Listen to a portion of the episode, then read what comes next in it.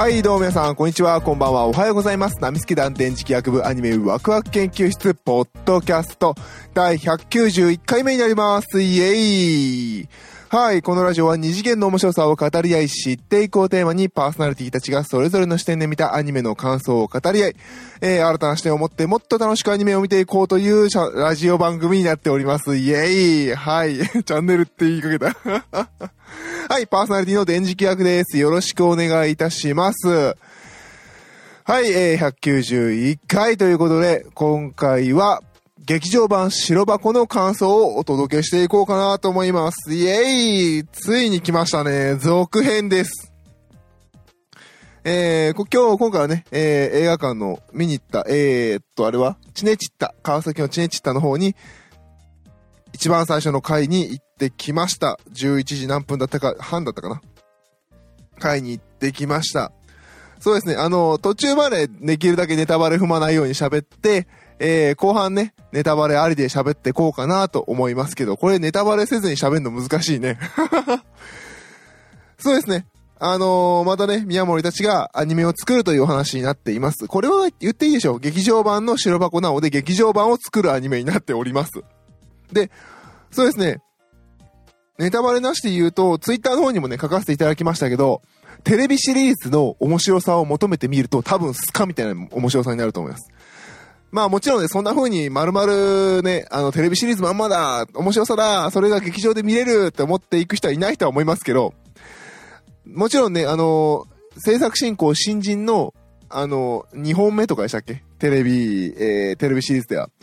で、まあ今回はね、えー、デスクプロデューサーみたいな、えー、立ち位置で宮森がいるので、やはり、なんていうのかな。まあ各会社とかね、他の立場の方でもそうでしょう。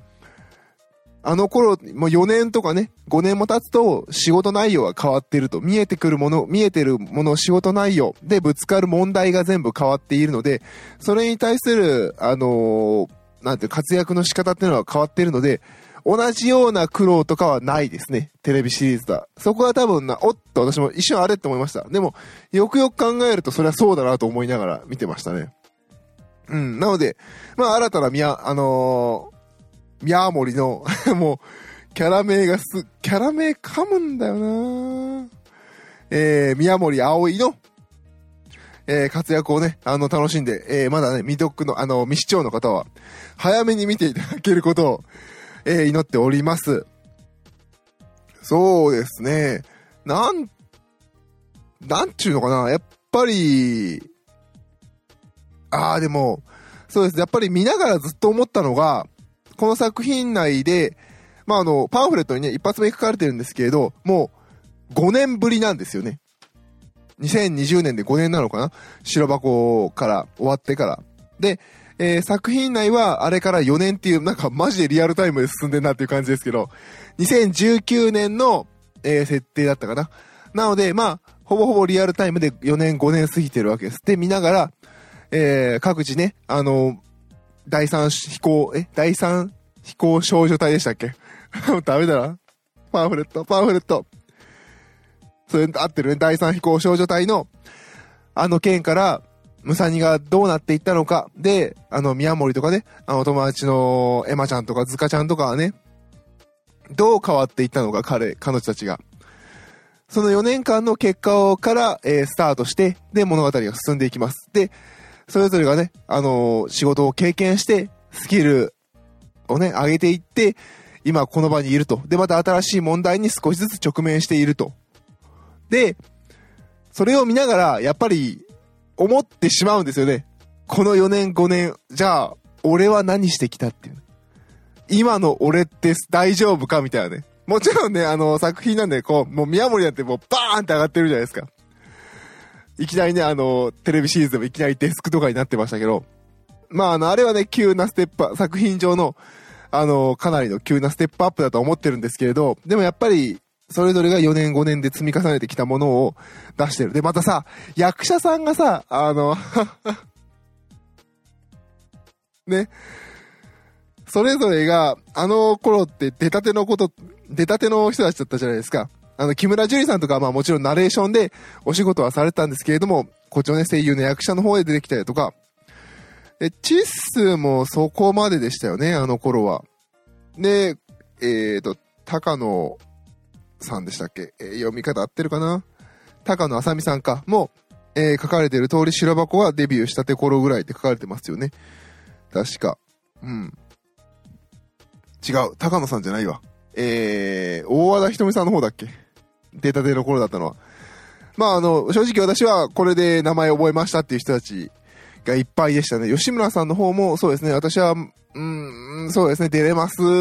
以外で言うと、これがやっぱり役者として、ああ、こんな風にできはんねんやって思った内容でしたね。で特にやっぱり、木村樹里さん、ジュリーが、この4年間、5年間で得てきたものをぶつけてる感じがすごくしましたね。うん、なんかもう、もう聞き始めて速攻そんな感じがして、いやー、俺の5年、4年ってどうだっけってずっとちょっとね、身につまされながら、あー、もっと頑張らななー、みたいな感じを、やっぱり、ね、働いてる人間としてはそういう感じで見る作品でしたね、今回は。うん。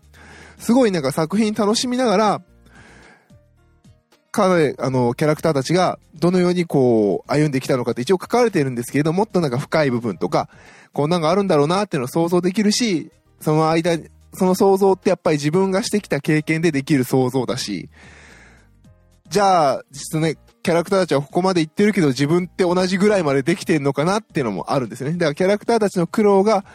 私たち自身がやってきた仕事とか、この4年5年の経験で想像しちゃうじゃないですか。まあもちろんね、もっと経験がある方はいろんな想像できるんでしょうけど、うんなんかそこはね、すごく自分の人生人生って言うと大きいですけれど、経験この4、5年の経験で、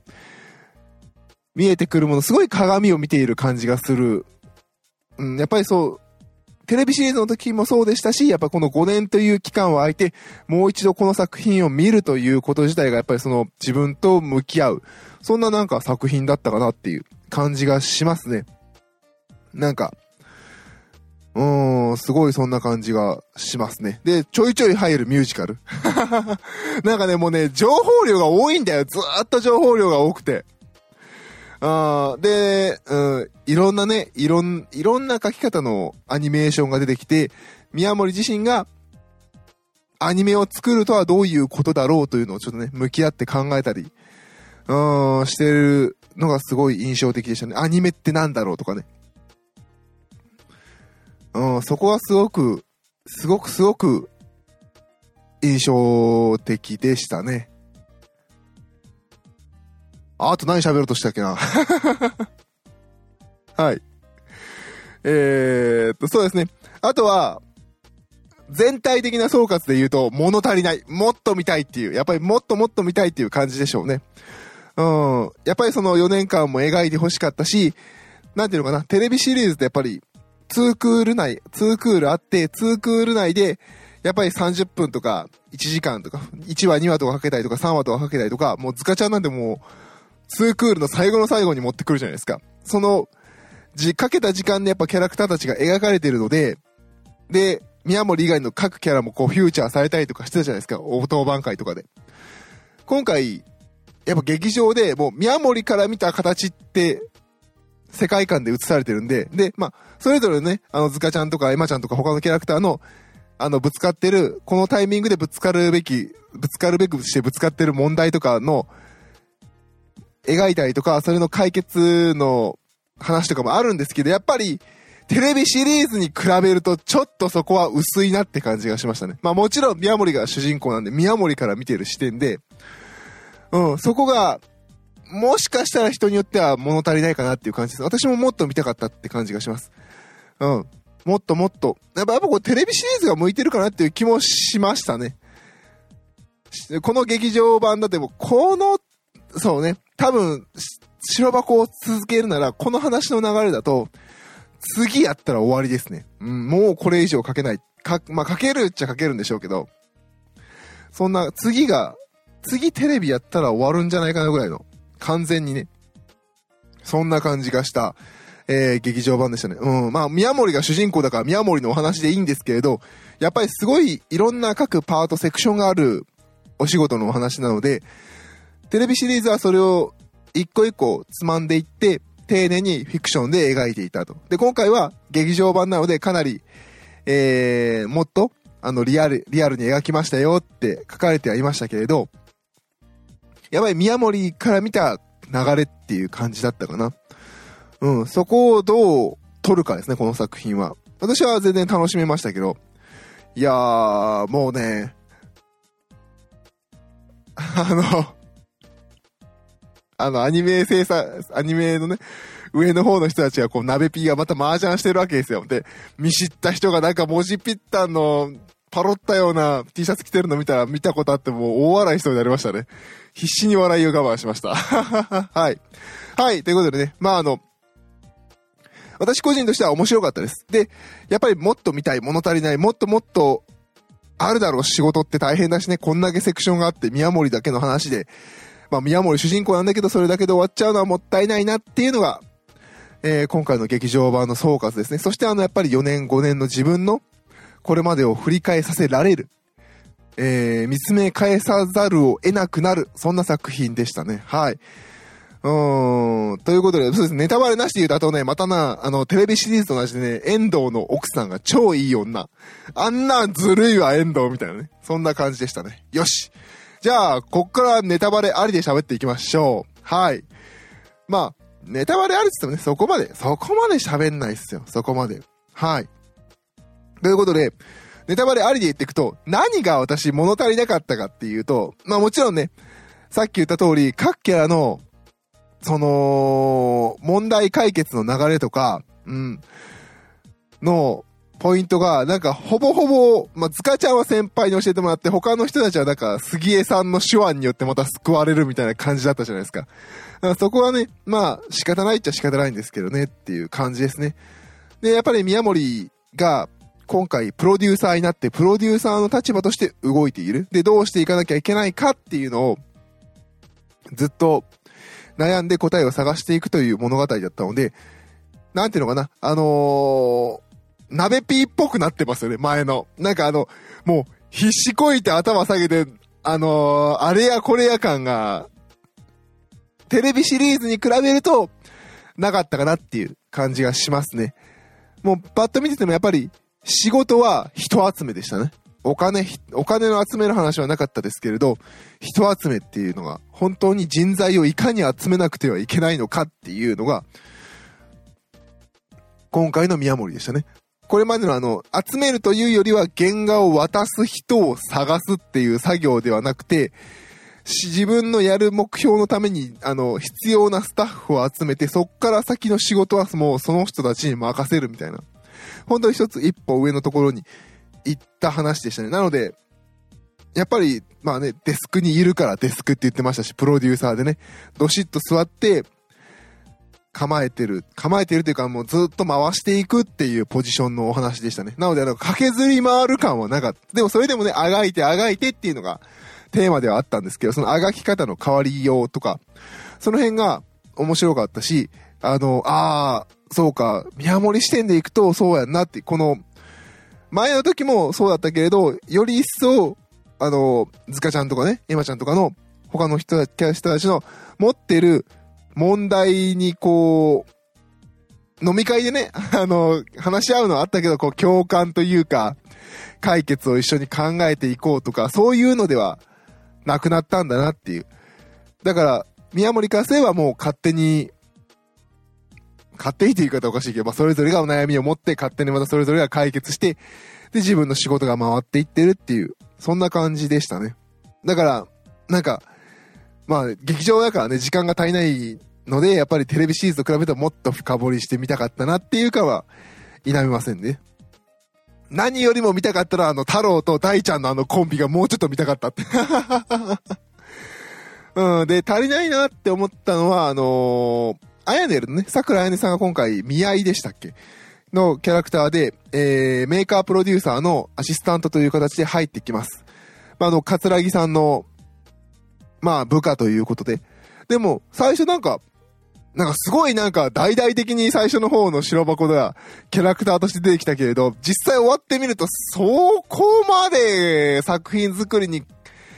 一生懸命絡むっていう感じじゃなかったけれど、確かにあの、鍋ピーと桂木さんの関係で言うと、今回の宮森と宮井の関係は正しいんですよ。あの、立ち位置とあの、活躍ぶり具合で。で、あの、鍋ピー、鍋ピーじゃないや、桂木さん、桂木さんでよかったよね。桂木さんが、あの、一生懸命あの、電話したりとか怒ったりとかしてる仕事を徐々に徐々に宮井に変わっていくんだろうと。で、あの、鍋ピーのところに宮森が入って、その二人が今後、武蔵野アニメーションの、で作成していくコンビえー、制作と、えー、メーカーのコンビになるんだろうなっていう、その示す形だったのかなっていう、思いましたね、見終わった後は。で、まあ、実際ね、パンフレットを見ると、やっぱそのパートナーとしてっていう形で描かれていたので、まあ、桂木さんのキャラクターと、あの、出てくる活躍っぷりを考えると、あの辺ぐらいの、あの、新キャラクターであってもあれぐらいの活躍の描かれ方が正しいのかなっていうそんな感じがすごくしましたね。いや、あとはね、なんかあの、一番生々しいなと思ったのは、会社が傾いて、いろんな人が、ここじゃダメだと。自分のできること、生きていくためにやらなきゃいけないことのために、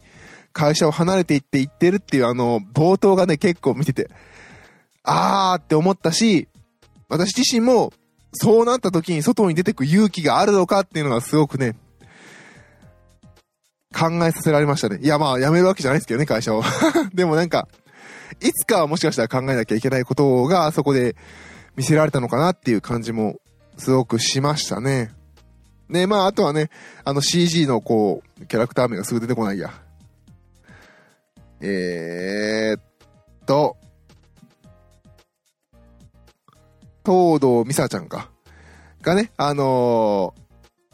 下の子を指導する立場になるとね、やっぱ仕事とマネージメントの能力は別だっていうのが描かれていたりとかね。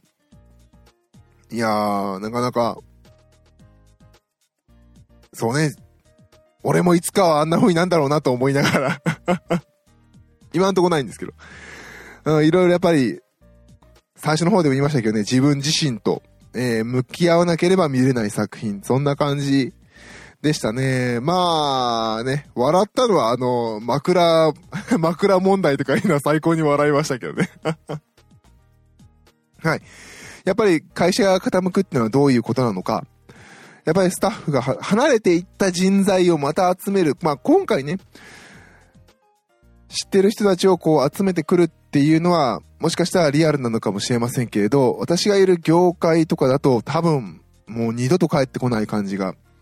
しますね。だから、そういうところは、羨ましいなと思ったり、本当かなと思ったり、うん、そんな内容でしたね。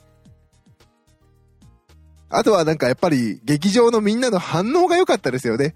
あのキャラが来る、あのキャラが来る、あのキャラを集めるってなってきた時にみんなクスクスって笑ったりとかで、おーとか言ったりね。あれがすごく良かったですね。一つ一つやっぱり、必要なスタッフを集めてくる。そうするとやっぱりおのずと必要なスタッフってのはこうなってくるんだなっていうのもあったし、なんていうのかな、あの、テレビシリーズを好きだった人たちには嬉しい展開でしたよね。うん。まあ、そうですね。欲を言うのであれば、おきつさんの、また、あの、運転は見たかったかなっていう感じは、えー、しましたね。うーん、なところかな。なんか見ててやっぱ、もう5年も経ってますからね、懐かしいな、この演出、みたいな感じもありましたし。あと、あ、あとはあの そうで、あのー、あの人、あの人、えー、ゴスロリさん、ゴスロリさん、えー、ゴスロリさんのキャラ名出てこないや。本名。えーっと、あ、小笠原さん、リンコハン、リンコハン、小笠原さんよかったですね。小笠原さんよかったし、あの人のあの腕で、あんなワンルームなんだ、みたいな、ちょっとね、もうちょっといいとこ住んでて欲しかったという勝手な願望とかね。まあ、でもまあ一人暮らしだとあんなもんかっていう気もしますし。小笠原さんよかった。あとはね、あのー、庵野監督に似た人が出ましたね、また。あの瞬間、会場爆笑でしたね。クスクスクスクスとか言って。うん、だからそういう、スタッフさんたちのところに赴いてお願いしますっていうシーン、あの、原画マンの方に赴いてお願いしますっていうシーンは、ほぼほぼ宮森なかったですね。もともといた、あの、武蔵野アニメーションのキーとなる人たちにはお願いしてましたけど、あの、まあ、あの、なんだ、自転車好きの人とか、ああいう人たちには行かなかったっていうところは象徴的だったんじゃないかなと個人的には思っております。はい、ということでね、まあ何度も言ってますけど、あの、あまりに情報量が多すぎて、これはあと何回見ればいいんだろうぐらいの、えー、感じになってきました。ちょっとね、現在ね、あのコロナウイルスとかでこうね、かなりセンシティブな状況で、どうしようかなと思っておられる方もいるとは思いますけれども、ぜひぜひ、えー、この作品は劇場で見ていただきたいなと思っております。面白かったですよ。全然面白かったです。ただ、もっと見たいなって思っちゃう。そんな作品でしたね。うん。まあ、もっと見たいってのがいいんでしょうね。まだ足りない。まだ足りないぐらいのだから続き作ってねっていう、そんな、えー、思える作品でした。はい、ということで今回は第191回劇場版白箱の感想でした。どうもありがとうございました。